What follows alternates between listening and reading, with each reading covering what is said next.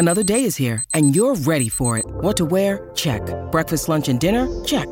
Planning for what's next and how to save for it? That's where Bank of America can help. For your financial to dos, Bank of America has experts ready to help get you closer to your goals. Get started at one of our local financial centers or 24-7 in our mobile banking app. Find a location near you at bankofamerica.com slash talk to us. What would you like the power to do?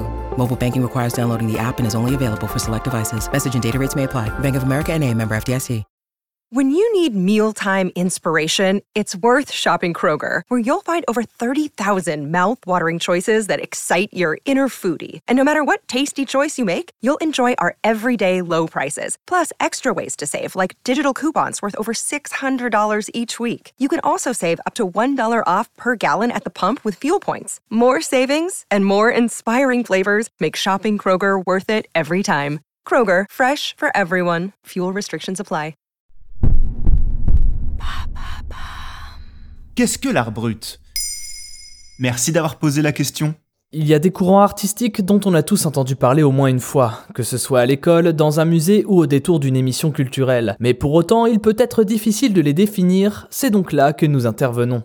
Aujourd'hui, nous allons éclairer vos lumières sur un concept apparu au milieu des années 40, celui de l'art brut. Brut C'est-à-dire? L'art brut est une expression développée par le peintre Jean Dubuffet en prenant pour base sa collection d'œuvres artistiques bien particulières. En effet, il possédait un ensemble d'objets et de peintures créés par des détenus, des pensionnaires d'hôpitaux psychiatriques ou d'autres marginaux. Tous autodidactes, ces artistes peu expérimentés avaient pour particularité de créer sans se préoccuper de ce qu'on pourrait en penser. C'est pour cela que Jean Dubuffet a qualifié ses créations d'art brut. Brut également l'expression d'un esprit rebelle à l'aide de matériaux inédits car fait avec les moyens du bord et de manière impulsive. Il est l'inverse de ce qu'il peut se passer dans les milieux culturels. Ici, pas de mimétisme, pas de respect de règles établies par les poncifs de l'art classique ou de la mode. Tout n'est qu'invention. Et c'est exposé dans des musées Oui, car l'art brut repose tout de même sur une dimension artistique et esthétique forte. Le musée d'art moderne de la ville de Paris ou encore la collection de l'art brut de Lausanne sont autant d'endroits prestigieux où l'art brut y a totalement sa place. Ce qui a changé depuis Dubuffet, c'est que progressivement les gens se sont mis à s'intéresser à cet art. Ce qui concorde avec la démonstration de Dubuffet que l'école ne nous apprend pas à être un artiste, mais qu'être artiste tient du génie. Et y a-t-il des œuvres connues? Évidemment, on peut citer de nombreuses œuvres de Jean Dubuffet qui a très vite puisé son inspiration dans sa propre collection, avec en figure de proue Lourloupe, un ensemble de travaux réalisés par l'artiste de 1962 à 1974. Des peintures ou sculptures comportant principalement trois couleurs, le bleu, le blanc et le rouge, et qui représentent des formes, parfois des visages ou encore des voitures remplies de rayures.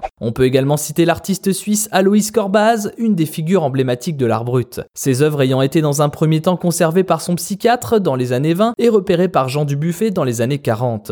On y voit des couples, des scènes de théâtre ou d'opéra représentées sur des feuilles de papier d'emballage avec de la craie grasse, de la gouache, de la mine de plomb ou des crayons de couleur. Un univers particulier de femmes tout en rondeur dans des robes aux couleurs prononcées sans mièvrerie. On raconte même que l'origine de son état mental serait due à un dépit amoureux et que son œuvre en serait le témoignage et en même temps l'outil de sa reconstruction.